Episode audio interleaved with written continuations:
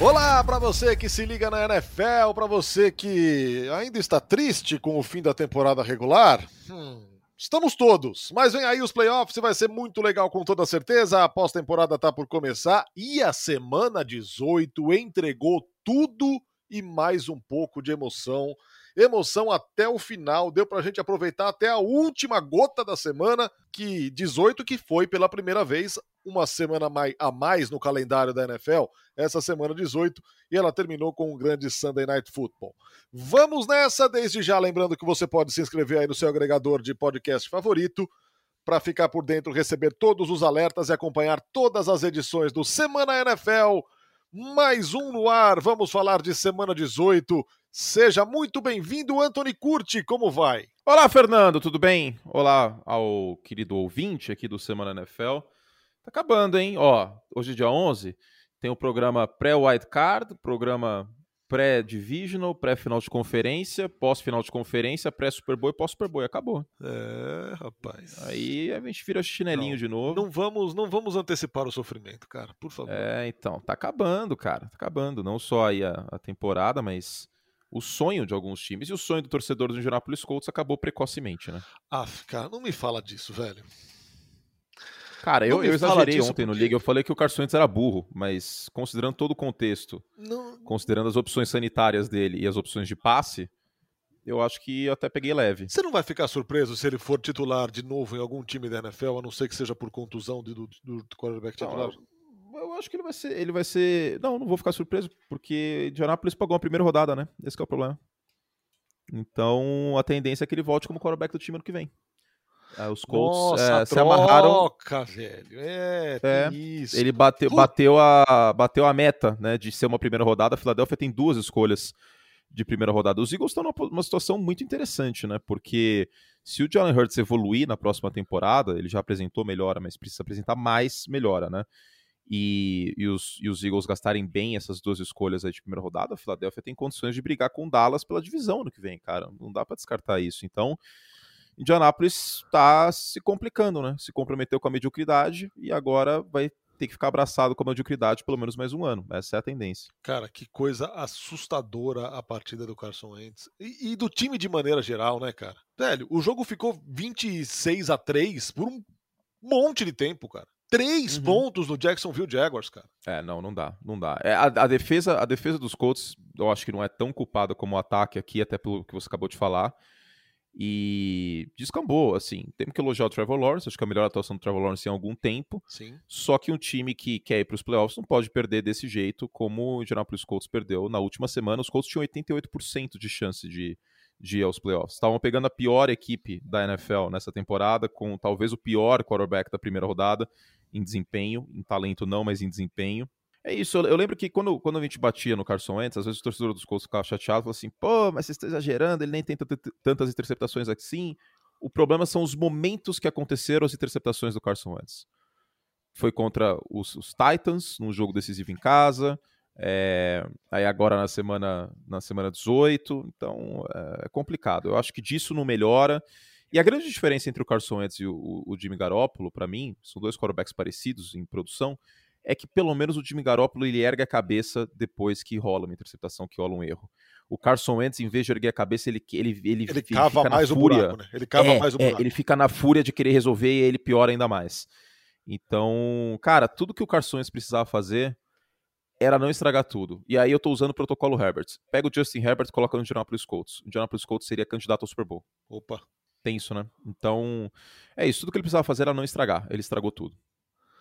Não, muito impressionante. E, e, é uma pena, cara. É, é uma pena não ter o Jonathan Taylor com a temporada que ele fez nos playoffs na pós-temporada. Não, e é agora triste. ele perde o caso de MVP também, né? Exato. Eu, eu fiz uma pesquisa, bem, bem por cima, tá? Pode ser que esteja errado, mas fui batendo ano e, e, e MVP e tal. Pela, por essa minha pesquisa, que foi bem rápida, confesso, né? posso até para a próxima semana pedir para o departamento de pesquisa lá da ESPN americana me ajudar. Mas o último MVP que não foi para os playoffs foi em 1967, o Johnny Unitas. E vale lembrar que em 1967 iam quatro times para os playoffs da NFL. Tinha EFL e NFL. Quatro times, então era muito mais difícil. Agora, como que você vai dar prêmio de MVP para um cara que não foi para os playoffs? Já teve votos para jogadores que não foram para os playoffs, J.J. Watt, por exemplo. Mas vencer o prêmio ficou muito difícil. Isso, é uma pena, aí, né? isso aí é mandinga dos velhos, né? Mandinga dos velhos? Mandinga dos velhos. O Jonathan Taylor agora, já que não, não vai pro playoff, não vai ficar com MVP, vai ficar entre Aaron Rodgers e Tom Brady esse negócio aí. Ah. mas, mas se eu sou o Tom Brady, se eu sou o Aaron Rodgers, não sei se eu quero ser MVP não, né? Porque tem 22 anos de maldição. O último MVP a vencer o Super Bowl foi em 99. É.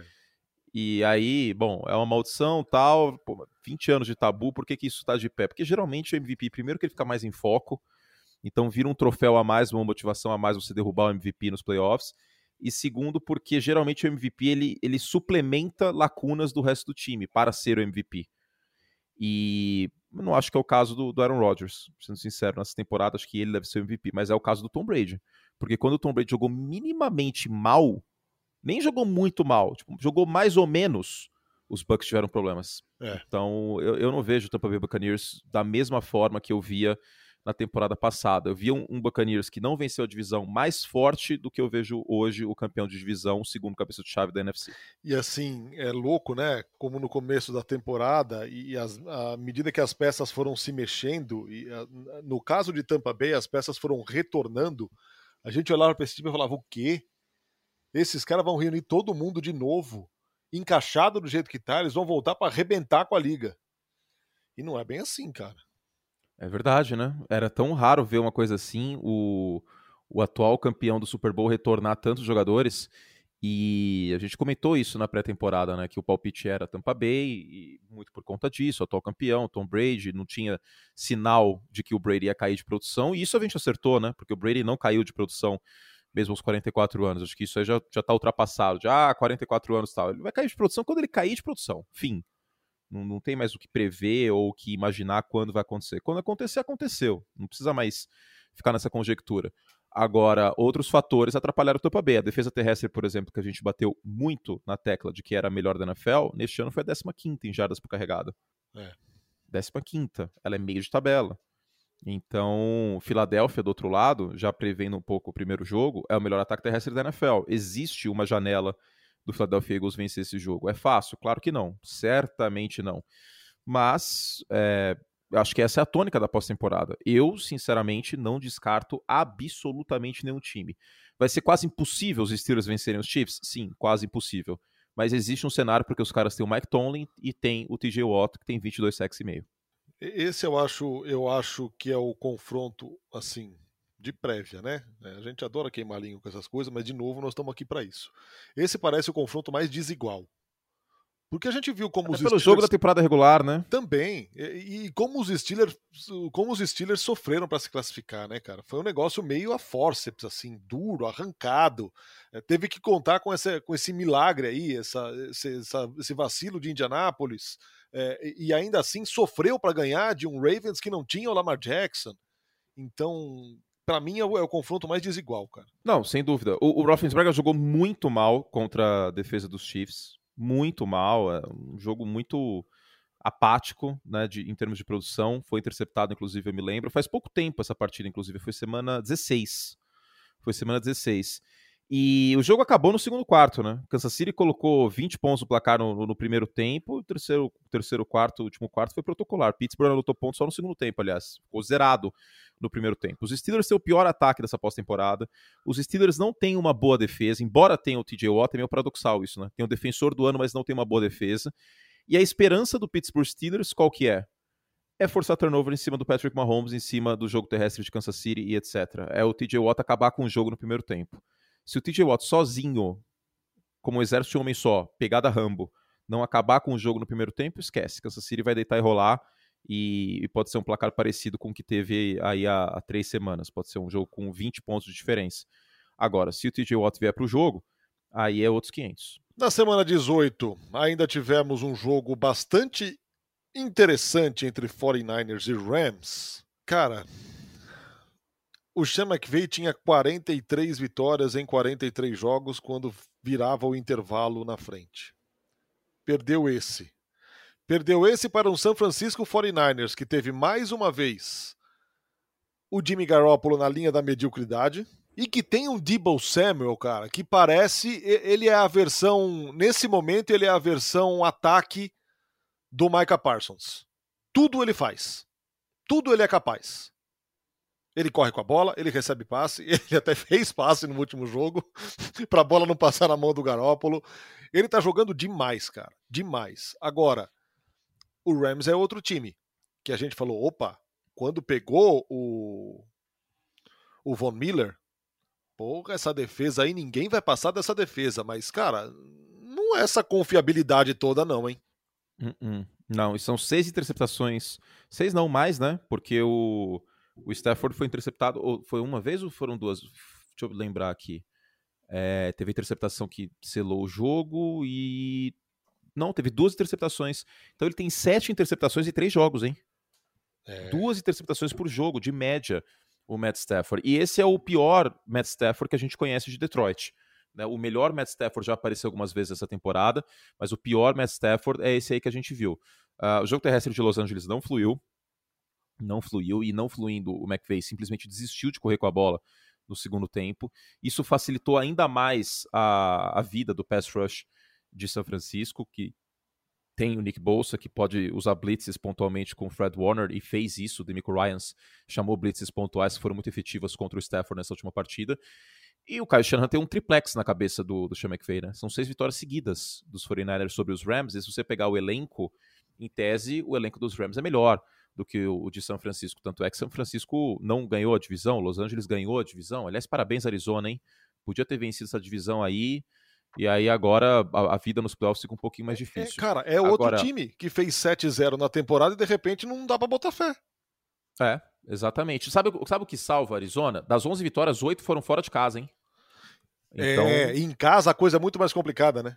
Uhum. Então é um time que viaja bem, queira ou não, né? Pode acabar não fazendo um jogo aí na pós-temporada fora de casa. Você falou do McVay, 45 vitórias e apenas uma derrota, quando liderando no, no, intervalo. A primeira derrota foi domingo contra São Francisco. Tem o oposto dessa estatística também, né? Tem. Perdendo no intervalo, são 7 vitórias e 25 derrotas. Não vira jogo. Hum, então. O Sean McVay é, é tipo. Tá com o plano dele e se alguma coisa, se a roda sai no meio da, da corrida, o cara vai não consegue morrer abraçado no, box, no trocar. Plano, né? É, vai. Vai. E me assustou muito a, o descompromisso com o jogo terrestre que o McVeigh teve no, no, segundo, no segundo tempo. tempo. Impressionante. Impressionante, cara. Porque a gente vive numa era da NFL que os técnicos mais quentes são geralmente técnicos ofensivos e que desenham um ataque aéreo potente. Porque é isso que chama mais atenção. É isso que dá MVP. É isso que coloca pontos no placar na maior parte dos casos. Só que o jogo terrestre tem um elemento físico, cara. Tem um elemento de, de você se impor sobre o oponente. E também tem a questão da, de não ser, não ser previsível. Né? É a mesma coisa no basquete, chute de três pontos, chute de dois pontos. Se você fica fazendo só uma coisa, a defesa sabe o que vai acontecer e ela se planeja melhor para combater isso. Então, mesmo que a corrida tivesse dando uma, uma jarda, duas jardas, não podia ter abandonado do jeito que abandonou. Tanto é que os 49 não abandonaram. Pelo contrário, investiram no jogo terrestre no segundo tempo, e isso também fez diferença na prorrogação, né? Isso fez diferença na prorrogação, porque a defesa de São Francisco estava mais descansada na prorrogação. Visivelmente mais descansada e continuava indo para cima do, do Stafford. Então, eu coloco sim essa derrota na, na, na conta do Sean McVay, embora haja muito mérito do Kyle, do, do Kyle Shannon nessa partida. Foi uma das melhores partidas que eu vi em termos de ajustes nessa temporada por um treinador. O Kyle Shanahan, ele foi muito humilde acima de tudo. Porque se você tem ali um quarterback, se você tem uma filosofia ofensiva que é predicada no passe, se você tem o George Kittle, se você tem o Debo Samuel, que é um excelente recebedor, você virar a chavinha e correr do jeito que correu é impressionante. Prorrogação e, e segundo tempo foram 26 corridas e 20 passes. Então, eu tiro muito chapéu para o que o Kyle Shanahan fez no domingo. Vitória dos 49ers, classificação após temporada, com isso os Saints caíram. Agora, só para não ficar muito longe, é... O Jacksonville Jaguars começou a temporada empolgadaço, né? Trevor Lawrence tal, puta prospecto e coisa. Nada aconteceu da maneira como queria o time durante a temporada. Eles foram ter alegria na semana 18, por quê? Barrar os Colts e ainda assim contar com a vitória dos Lions para ficar com a primeira escolha, cara, são pequenas vitórias, pequenas alegrias, mas o time pequenas vai ter vitórias. Um. Exato. Exato, pequenas vitórias. É... E ainda mais considerando a péssima temporada que o Trevor Lawrence fez no todo, mas na última semana ele mostrou serviço. Né? Foi o Trevor Lawrence mais parecido com aquele Trevor Lawrence que a gente estava acostumado no college. Os Jaguars colocaram 26 pontos no placar. O Trevor Lawrence não foi interceptado. Não, não foi um jogo de cinco touchdowns do Trevor Lawrence, mas só do fato dele não ter sido interceptado já foi assim imenso. Correu com a bola também, mostrou mobilidade que a gente sabia que ele tinha também da época de college football. E do outro lado, eu não sei nem se eu consigo colocar tanta contra, tanto culpa no Jonathan Taylor, né? Só, só para mencionar rapidinho. Ele não vai ser MVP, porque um MVP que não vai para os playoffs não existe. Não existe. Infelizmente, eu estava muito tentado a votar no Jonathan Allen para ser MVP, porque nenhum, nenhum quarterback realmente se destacou nessa temporada. Tinha tudo para ser o ano do, do, running back, né? E acabou não sendo. E olha que, que, que parte irônica. O que, que atrapalhou? O quarterback em Indianápolis, que foi o Carson Wentz, como a gente mencionou. Né? Então, interceptação para tudo quanto é lado, em momentos errados nessa temporada. Não foram tantas interceptações, mas novamente, interceptações que selaram o destino dos Colts nesse 9-8 de campanha. Seguimos falando aqui da semana 18, a semana que encerrou a temporada regular da NFL. Pela primeira vez tivemos a semana 18. Vamos falar do Sunday Night Football, cara, porque é, são tantas coisas inacreditáveis nesse jogo, mas tantas coisas inacreditáveis. E aqui eu coloco um outro asterisco. Que pena não ter o Justin Herbert nos playoffs. A atuação desse garoto no último jogo com o time contra a parede é algo para se botar num quadro, cara. É coisa de veterano, é coisa que quem já, de quem já tá aí há muito tempo. Ele jogou absurdamente, Curti. Absurdamente. E do outro lado, um Raiders que foi resiliente ao extremo durante a temporada inteira, que passou por tudo o que passou e incrivelmente chegou aos playoffs. Cara, o Las Vegas Raiders. É, a gente teve essa pauta ontem no League, né? Se tinha algum elefante na sala. Em tese, poderia ser o Las Vegas Raiders, poderia ser o Pittsburgh Steelers, né? Porque as vitórias do, dos Raiders, de pegar os times que eles venceram, não foi nada muito extraordinário, assim, né? Cleveland sem metade do elenco, Denver com Drew Locke. Né? Mas venceram o Indianapolis Colts na semana 17 e venceram na prorrogação os Chargers, né? É esquisito esse time dos Raiders. Perdeu para os Giants, perdeu para os Bears mas é um time que começou 3-0, aí perdeu o treinador, perdeu a ameaça em profundidade, o Henry Ruggs. E quando eu digo perdeu, não é culpa dos Raiders tudo isso que aconteceu. Vários problemas extra-campo, um técnico interino, o Rick Bisaccia, que eu acho que até que merecia ser efetivado, nem que seja por mais um ano, tá? Mas, cara, não tem como não. desmontar esse time. É. 10-7, do jeito que as coisas foram. Tudo bem, tomou piaba para Kansas City duas vezes, mas venceu Dallas, que é um time que tá nos playoffs. Venceu os Chargers, que era um time que estava que tava para ir para os playoffs. Colts, se você parar para pensar, Colts com a corda no pescoço na semana exato, 17. Exato. Se você for a pensar, para ir para pós-temporada você tem que bater outros adversários, certo? Você bateu adversários que estavam competindo diretamente por vaga de pós-temporada, Colts e Chargers, nas últimas duas semanas. Então, é, esse é um time com muito coração, muito, muito coração. Eu não coloco os Raiders ganhando o Super Bowl, é óbvio, mas também não coloco vencendo o Cincinnati, eles já se enfrentaram nessa temporada, foi um jogo bem bem pendendo para Cincinnati, né? 32 a 13. Mas é uma história para lá de, de inspiradora, essa história do Las Vegas Raiders neste ano. É, é realmente muito impressionante, cara. E ainda teve, é, como já se não bastasse, né? O, o Gruden com o escândalo do e-mail, o Henry Ruggs com envolvimento num acidente de carro com morte, o, o Arnett dispensado depois da, dos vídeos lá ameaçadores com armas, ainda teve o Hobbs no fim de semana que passou por uma blitz, uma blitz não, né? Ele dormiu com o carro estacionado na rampa de um estacionamento, a polícia chegou, fez um teste nele e ele estava mamado. Foi preso, é. liberado e entrou em campo. E faz uma ótima temporada o calor dos Raiders, diga-se de passagem. Quanta coisa louca aconteceu temporada dos Raiders, quanta cara. Coisa. Quanta coisa maluca. Quanta coisa maluca. Se você for pegar, tem, tem um, um, uma estatística que acho que é pouco falada, que no futebol aparece mais porque é critério de desempate, né? Que é o saldo de gols. Saldo de pontos na NFL. Ela é muito, muito, muito pouco falada, né? E ela até é critério de desempate, um dos últimos, aliás, critérios de desempate. O Las Vegas Raiders. O Las Vegas Raiders teve menos 65 de saldo de pontos. Menos 65. De longe, mas muito de longe, é a pior marca da pós-temporada. Para resumir a história, então. Ou os Raiders perderam tomando surra, ou eles ganharam na Bacia das Almas. essa foi a história dos Raiders. E essas surras que eles tomaram, especialmente contra os Chiefs, acabaram fazendo a gente ficar menos crédulo no, no, no, no Las Vegas Raiders. Mas aqui estão. E tem um quarterback acima da média, que é o Derek Carr. Tem algumas peças interessantes na defesa. O Max Crosby tá jogando muito, muito bem, por exemplo. Muito, muito. Ele começou a temporada bombando, teve uma queda no meio e agora tá. Cara, o que ele fez com a linha ofensiva dos Chargers é impressionante, cara.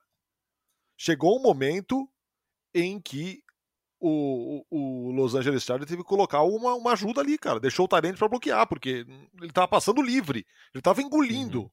A, a, a linha o, ofensiva. o Yannick Ngakwe e o, e o Max Crosby foram fatores muito importantes nesse jogo. E mesmo com isso tudo, o Justin Herbert conseguiu o que conseguiu, né? Mas é um time com, com algum talento, sim. Né? Não, é um time que, uh, às vezes, ele é sem sal, confesso. Mas eles complementam essa falta de sal, essa falta de potência em alguns momentos, com muito coração. Agora, o que me preocupa, o ataque oscila muito em função do Derek Carr. Se o Derek Carr joga muito, esse time tem boa chance de vencer. Boa chance de vencer. Vou dar um exemplo, como aconteceu contra no Thanksgiving, né? Contra o Dallas Cowboys na semana 12. Foram 36 pontos. Aliás, o Daniel Carson merece um, uma menção também, o kicker. E o Derek Carr naquela partida teve quatro, quase 400 jardas. Foi muito bem. Então, se o Derek Carr passa de 300 jardas, parece meio simplório, mas é meio assim que foi tocando a temporada dos Raiders. Se ele passa das, quatro, das 300 jardas, é um time que tem uma chance legal de vencer jogos. E vamos combinar que os dois times não têm experiência de pós-temporada, né? Nem Cincinnati nem Las Vegas. Então, coisas loucas podem acontecer nesse jogo aí no sábado, o primeiro jogo, aliás, dos playoffs. Exatamente. No sábado, dois jogos. Começamos com Raiders e Bengals e depois tem Patriots e Bills. No domingo, Eagles e Buccaneers. Às 3, às 6 e meia, 49ers e Cowboys. 10 e 15, Steelers e Chiefs. Segunda-feira, confronto de divisão valendo vaga no. Ah, não, Fernando. além do vaga no divisional. Ah, não! Cardinals e Rams. Não, não, não, não. É montagem isso que você me mandou. Ai, bom, vamos lá. Impressionante, cara. Impressionante. Impressionante. Nem Mitchell Trubisky seria capaz dessas coisas. Você passou o calendário aí? É isso que eu atrapalhei? Passei, passei o calendário. Confronto de Ai. divisão na segunda-feira, Rams e Cardinals. E assim, é, nesse momento aqui, para esse jogo, se eu jogar uma moeda para cima, acho que ela cai em pé. Eu não faço a menor ideia. Não, a menor ideia. A menor ideia. Não dá para saber quem vai ganhar esse jogo, cara. Não dá. Não tem favorito. Até porque os dois times venceram um jogo contra cada, né, nessa última temporada. Venceram fora de casa, inclusive, né? Os Cardinals venceram em Los Angeles, os, os Rams venceram em Arizona. Os, uh, os Cardinals têm uma campanha boa fora de casa, como a gente mencionou. Não, não dá para ter ideia o que vai acontecer. Agora, vamos, vamos falar do, dos técnicos que caíram. É, eu ia dar essa sugestão. Porque são, time, porque são times que a gente não vai mais falar sobre durante um bom tempo, né? Exatamente.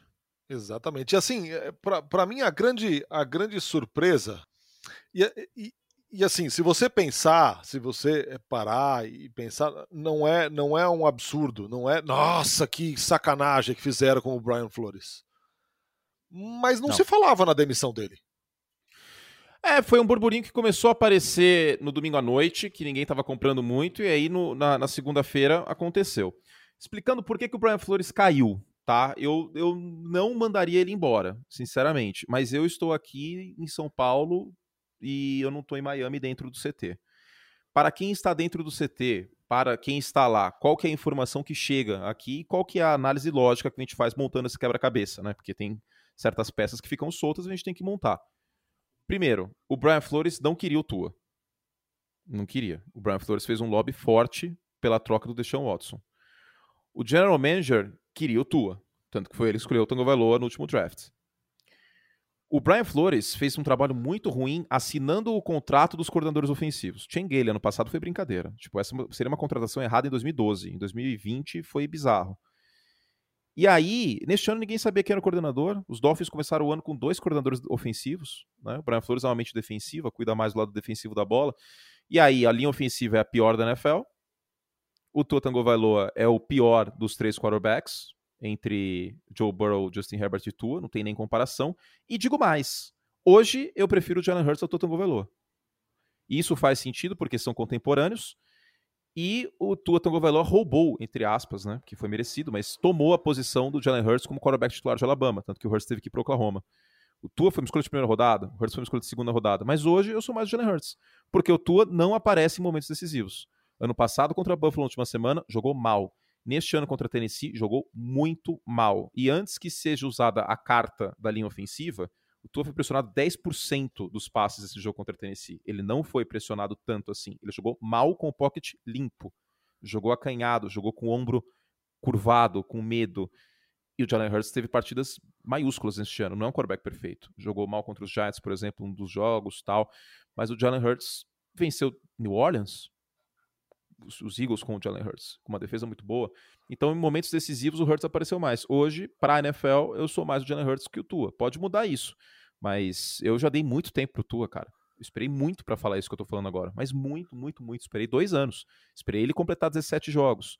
E completados esses 17 jogos, é um cara que eu não consigo confiar mais. Vic Fangio, esse já se falava bastante. É, Denver que funcionou e funcionou muito bem do lado defensivo da bola, mas o ataque é, já diria o outro, o arame liso. Cerca, mas não fura. Não faz nada. Não, é, é isso. Não, tem condições. 19-30 de campanha o Vic Fangio, né? E ele, ele teve alguns problemas crassos nessa passagem. Primeiro, a negligência com a posição de quarterback.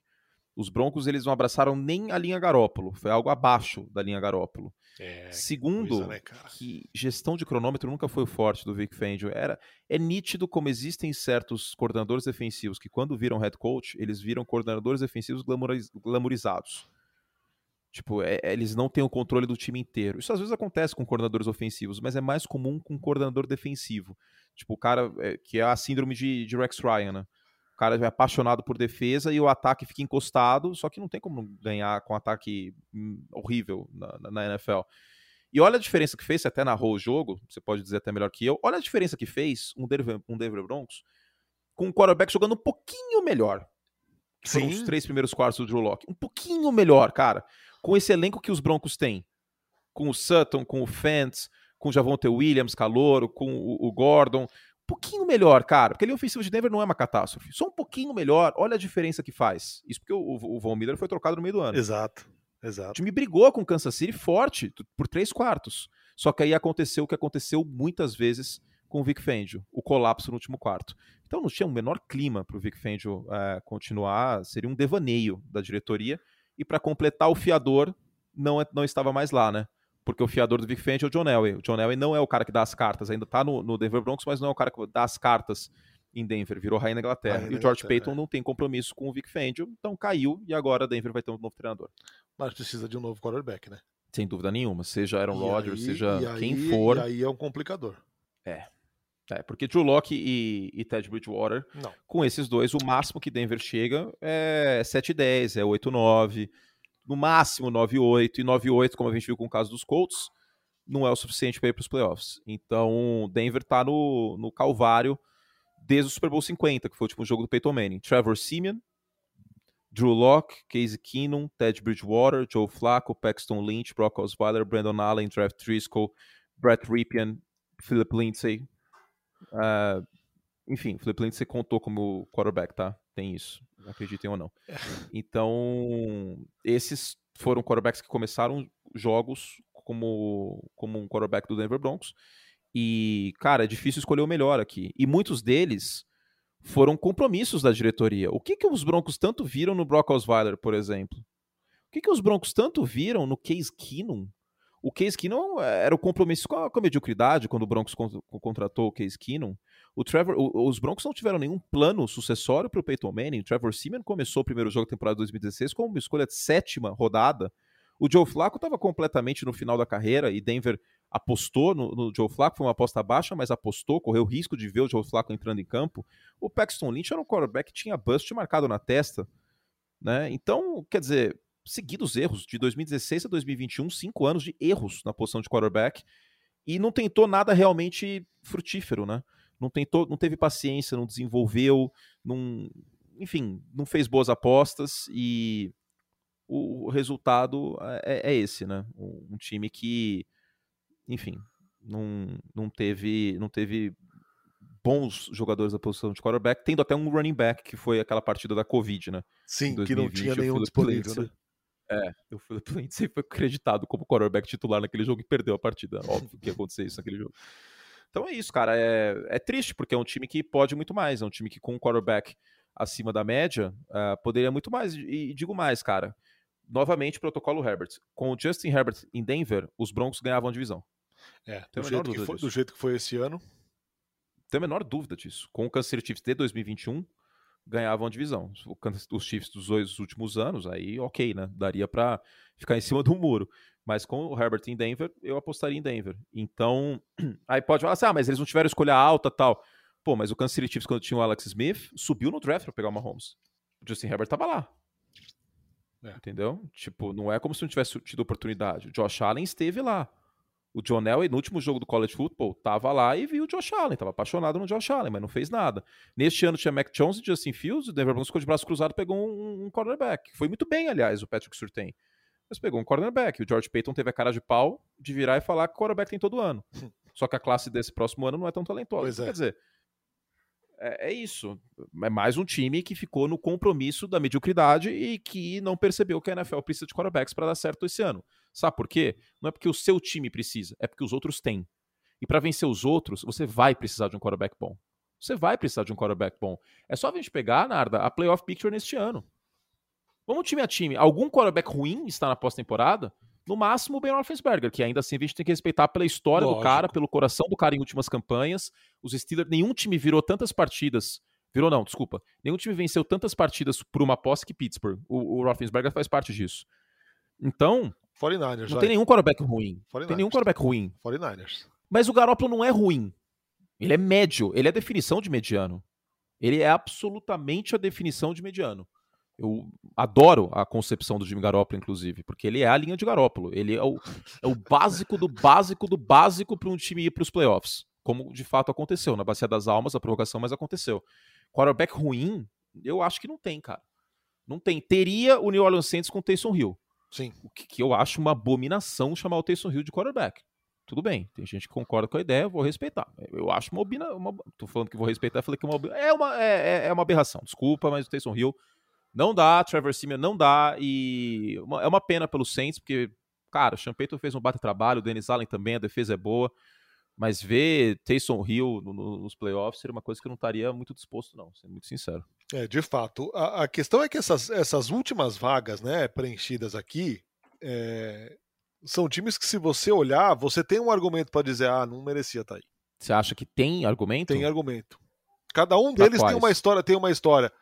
Ah, para todos os times dos playoffs, todos, você acha? Não, não, não. Para todos os as últimas vagas de playoffs das ah, duas as últimas três. É. Tá. Raiders, 49ers e é. Steelers. Isso. Tem. Não, tem, claro que tem. Talvez para Filadélfia tenha também.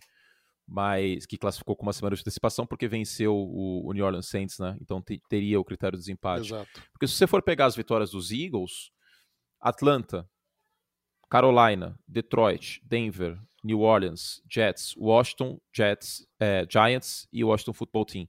Todas as vitórias do, do Philadelphia Eagles foi, foram contra times que não foram para os playoffs.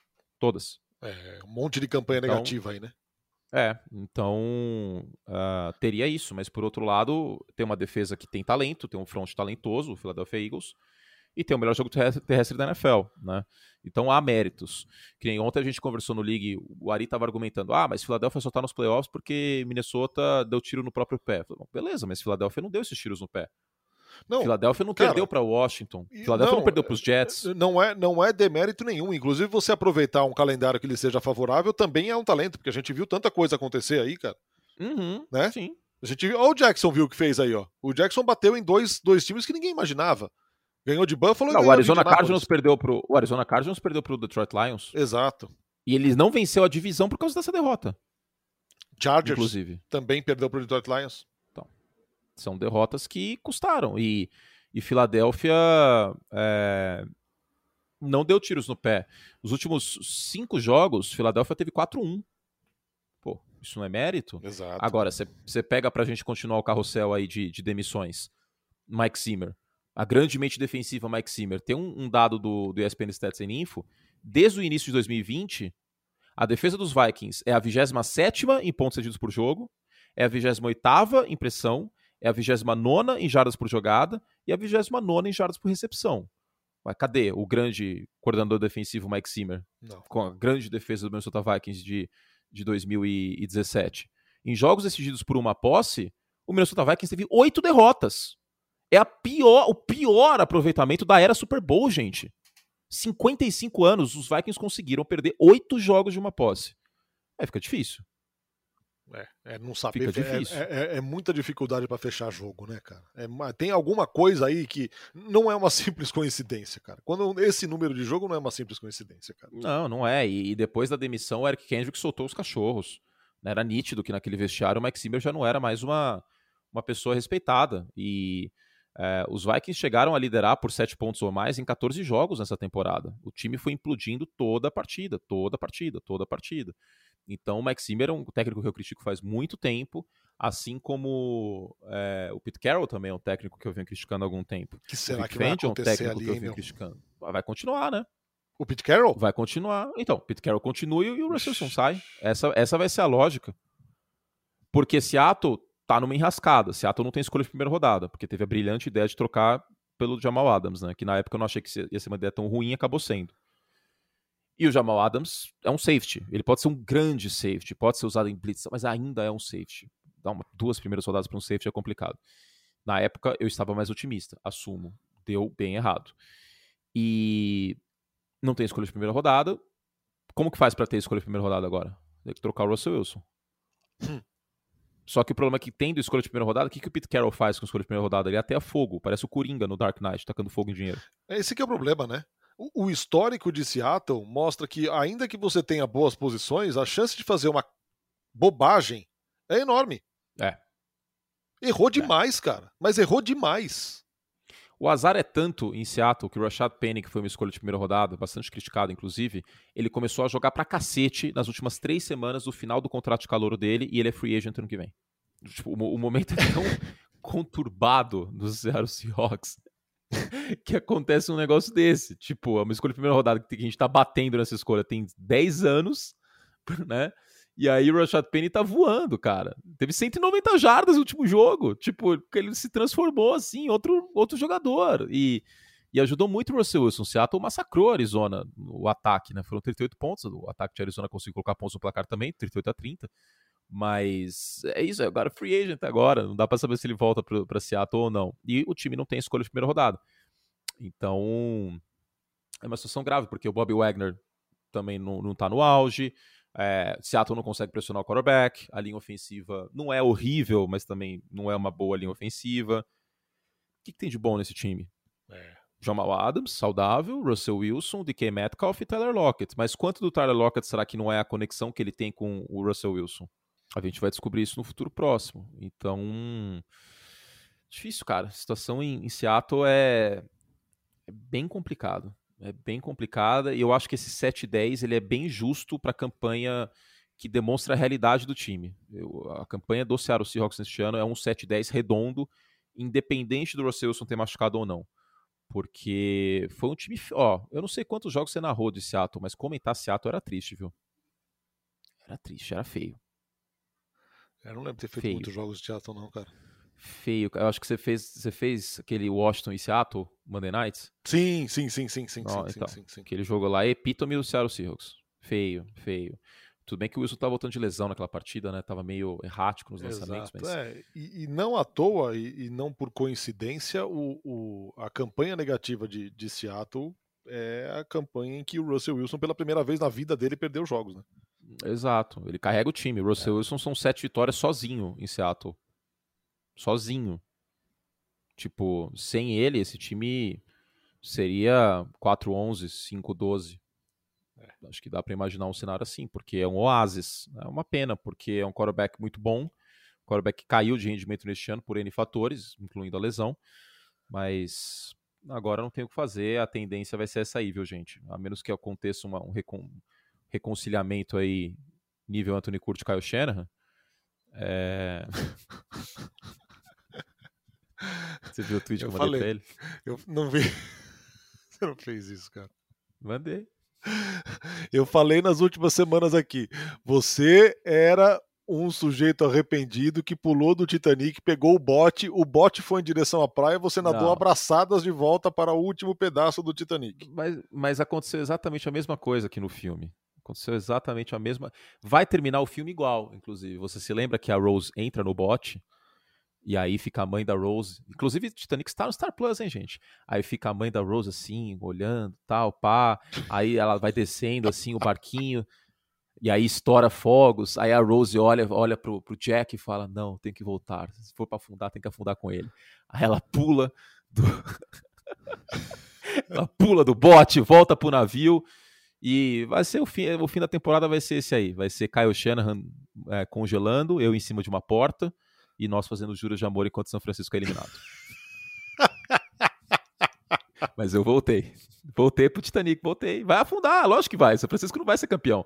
Mas eu vou morrer junto do, do, do, do Kyle e daqui 80 Não, anos eu vou ó, jogar a joia no, no, no- no oceano. Mas falando sério, cara, é, é, um time que teve peças que cresceu durante a temporada, um time que teve problemas com os seus running backs, que de repente é, o Elijah Mitchell começou a jogar bem, ainda perdeu alguns jogos, e vou Uhum. voltar no assunto. O Debo Samuel, velho. É muito sério que Sim. esse cara tá jogando. Mas, mas Narda, eu fui justo. Porque quando perdeu pra Tennessee, eu não bati no Kyle Shanahan. Sim. E teve uma Eu outra coisa, ter outra eu coisa podia ter me fundamental. perdido no personagem. Não me perdi. Outra coisa fundamental. O tanto de jogos que o George Kittle perdeu durante a temporada também. É, é. Talvez É, tivesse é, sido sau- menos sofrida essa classificação. saudável é o melhor. Porque era o calendário mais fácil da divisão, né? São Francisco começou o ano pegando Detroit. Era o calendário mais tranquilo da, da NFC West. Então, pegou Chicago, pegou Detroit, pegou Jacksonville. Tinha, tinha alguns jogos aqui, Atlanta, tinha alguns jogos bem tranquilos. né? Houston na semana 17. E todo mundo pegou Houston, mas pegou Houston na semana 17. Isso ajudou bastante.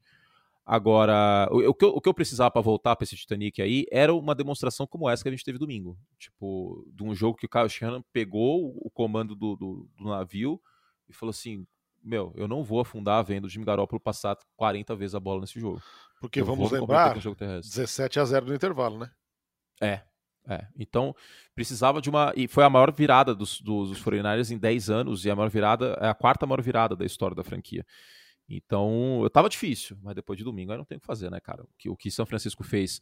O, o Kyle Shanahan venceu o Los Angeles Rams, que é um time melhor, campeão de divisão, fora de casa, com o Jimmy Garoppolo com o dedo quebrado, basicamente. Quebrou o dedo dele, agora eu não lembro se quebrou, mas tava machucado o polegar. Então é um feito e tanto, né? O cara correu, correu, correu e passou a bola com o Debo Samuel numa campanha de touchdown. É. Pô, tem que, o cara tem que ter muito pulso pra fazer um negócio desse e dar certo e ninguém contestar, entendeu? Então, é isso. Estou com o Jack. O navio pode ser que afunde, mas estarei com o Jack. Por fim, fã de esportes, prestem atenção, ouçam lá ao fundo, ouço fogos. Matt foi demitido! Nagy foi Ah. demitido! Era o novo em Chicago! Era o novo na mansão Curte! Fernando, posso Adeus? Nagy. Conte. Dia 31 fui no mercado, né? Ah. Dia 31 de dezembro. Ah. Fui com a minha digníssima. Aí compramos um espumante para o ano novo. Aí comprei outro, né? Comprei dois. Aí estou no caixa, passando assim. Eis que minha digníssima olha. Amor, por que, que você comprou dois? Ela falou assim, não, que o Matt Nagy vai cair eventualmente aí em janeiro.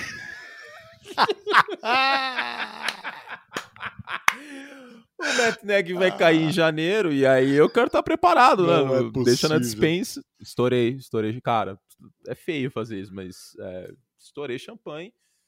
Agora, você vê que eu tô meio triste na minha voz, né? Por quê? Não tô, eu não tô tão radiante como acho que você esperava. A grande questão é que o Chicago Bears é uma versão falida da família real inglesa.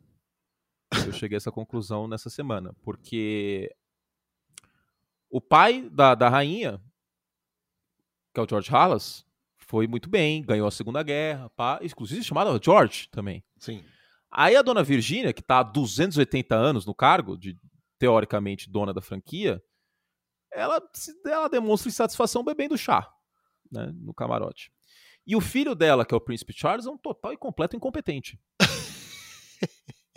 Não, tô falando sério. Ele foi perguntado. Cara, o dono do time, na prática, ele é o dono do time. Ele é o chairman do time. Né? É ele o Ted Phillips, que é o lacaio né, da, da, família McKessie, que eu não quero nem começar a falar sobre isso.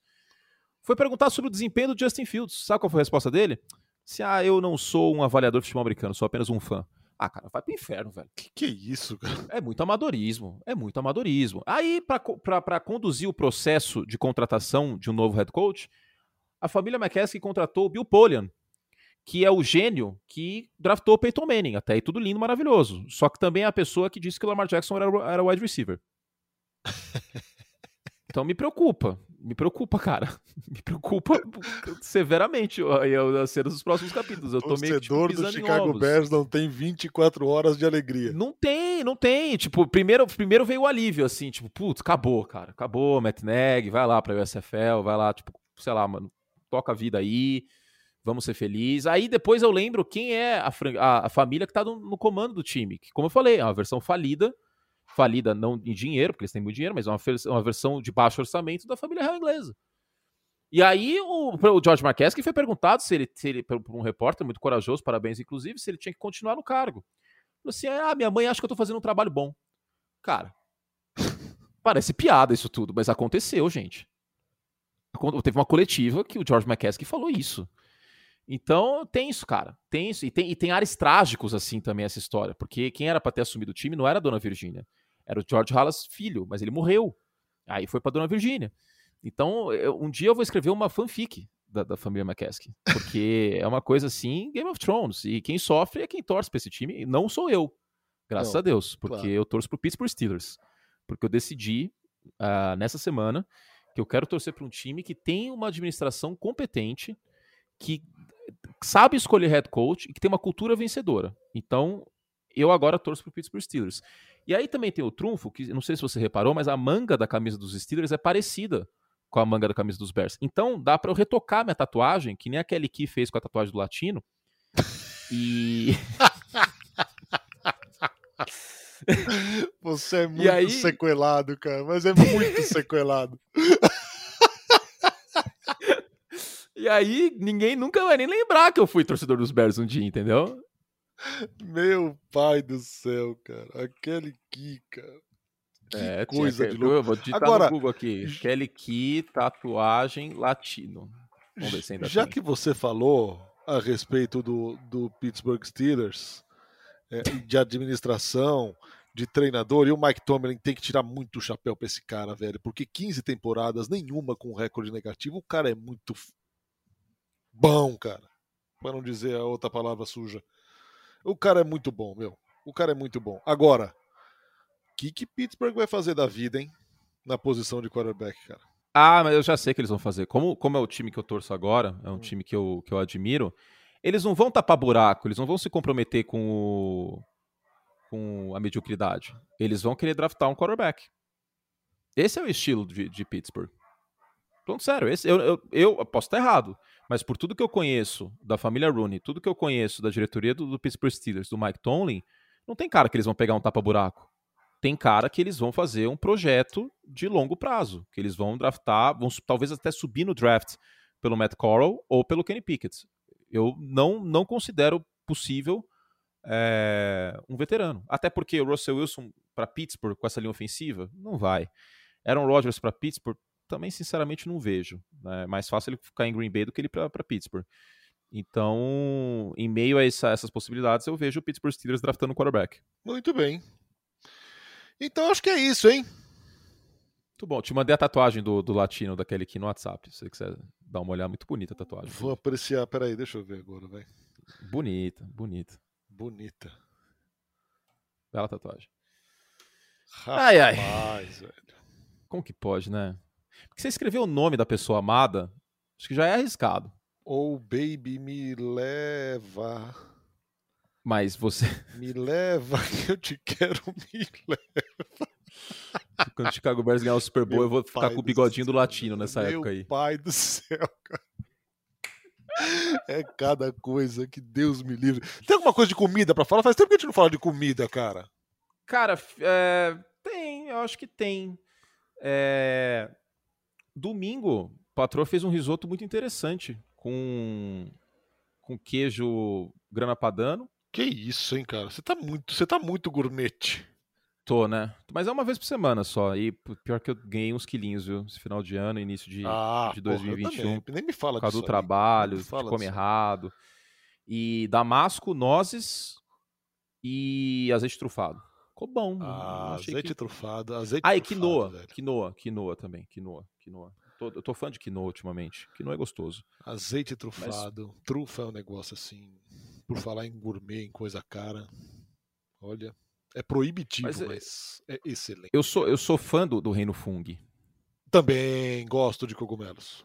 Eu Aqui, na- aqui o problema é que aqui em casa não há o menor ibope, mas eu gosto, gosto bem. Não, Shiitake, então, eu era contra. Eu era contra cogumelo. Desse jeito que eu tô falando, parece que eu tô tomando chá de cogumelo, tá? RHDSP não é o caso, pelo amor de Deus. Pelo amor de Deus, eu tô falando de, de champignon, Quando shiitake. você, quando você numa transmissão sugere que se coloca uma máquina de giro na ESPN, eu posso achar que você tá under the effects, cara. Não, Mas foi tão na, tão na inocência que eu falei isso, cara, porque a água tava quente do bebedouro. A máquina de gelo era pra água, cara, não era pra... As pessoas começaram a achar que eu sugeri ser pra beber uísque na transmissão. Pô. E não foi pra frente esse projeto ainda, inclusive, hein? Não, falhou o projeto. Nem vai, mas tudo bem. E que eu tava falando mesmo?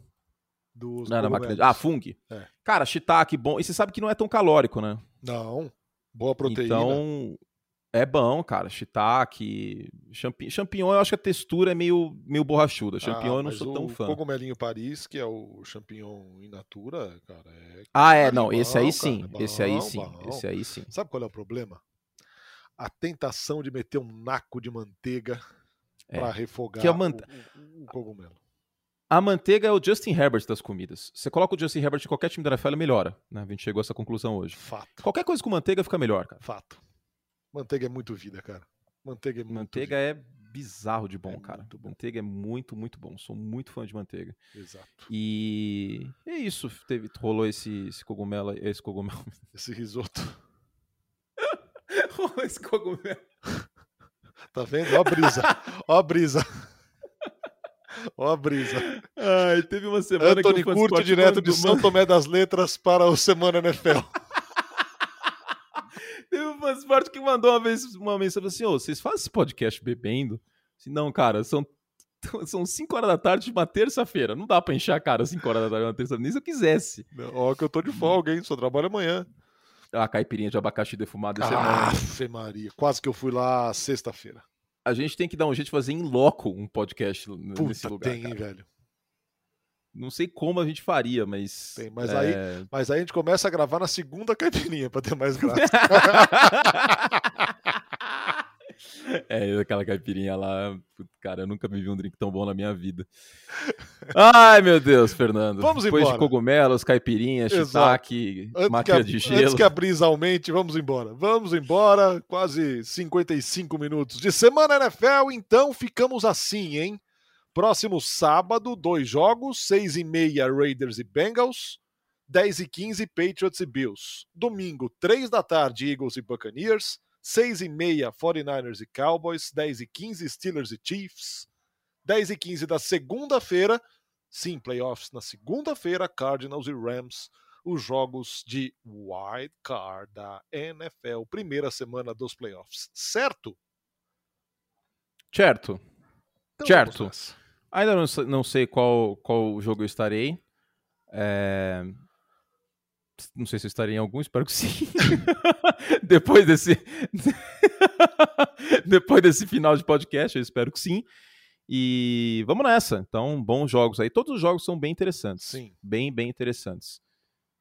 Vamos ser felizes. Vamos nessa. Playoffs. Muito obrigado, senhoras e senhores, pela companhia em mais um Semana NFL. Inscreva-se aí no seu agregador de podcasts favoritos, avalie o nosso humilde trabalho, coloque lá uma estrelinha e nos deixe bastante felizes. E semana que vem tem mais. Um beijo, hein, Curte? Valeu!